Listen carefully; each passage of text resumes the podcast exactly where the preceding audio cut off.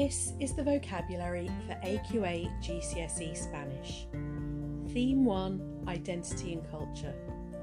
Topic Customs and Festivals in Spanish speaking countries.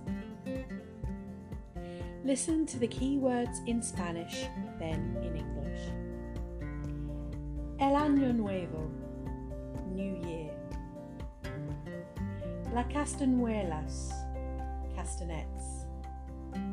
La corrida, bullfight. La costumbre, custom, way.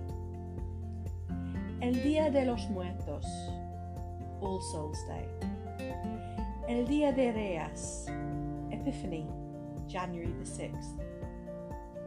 El Día Festivo, a public holiday. La Feria, La Fiesta, festival. El Juguete, toy. Navidad, Christmas. Nochebuena, Christmas Eve.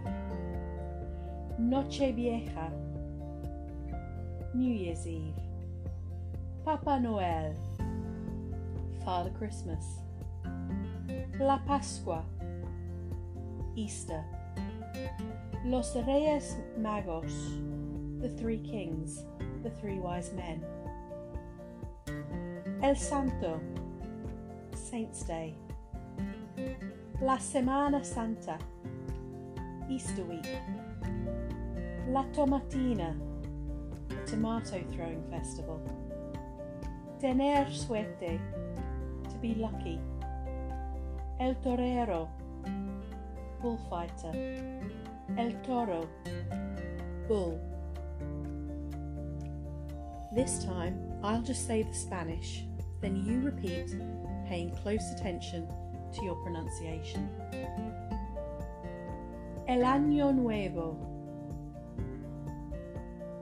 Las Castañuelas.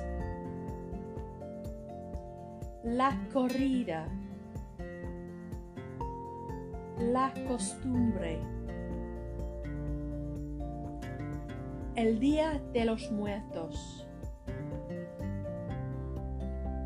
El Día de Reyes.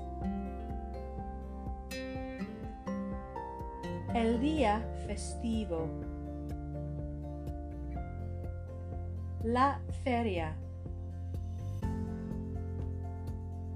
La Fiesta. El Juguete. La Navidad.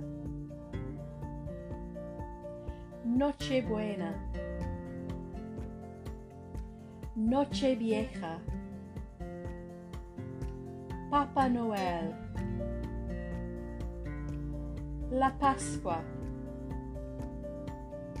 Los Reyes Magos. El Santo. La Semana Santa.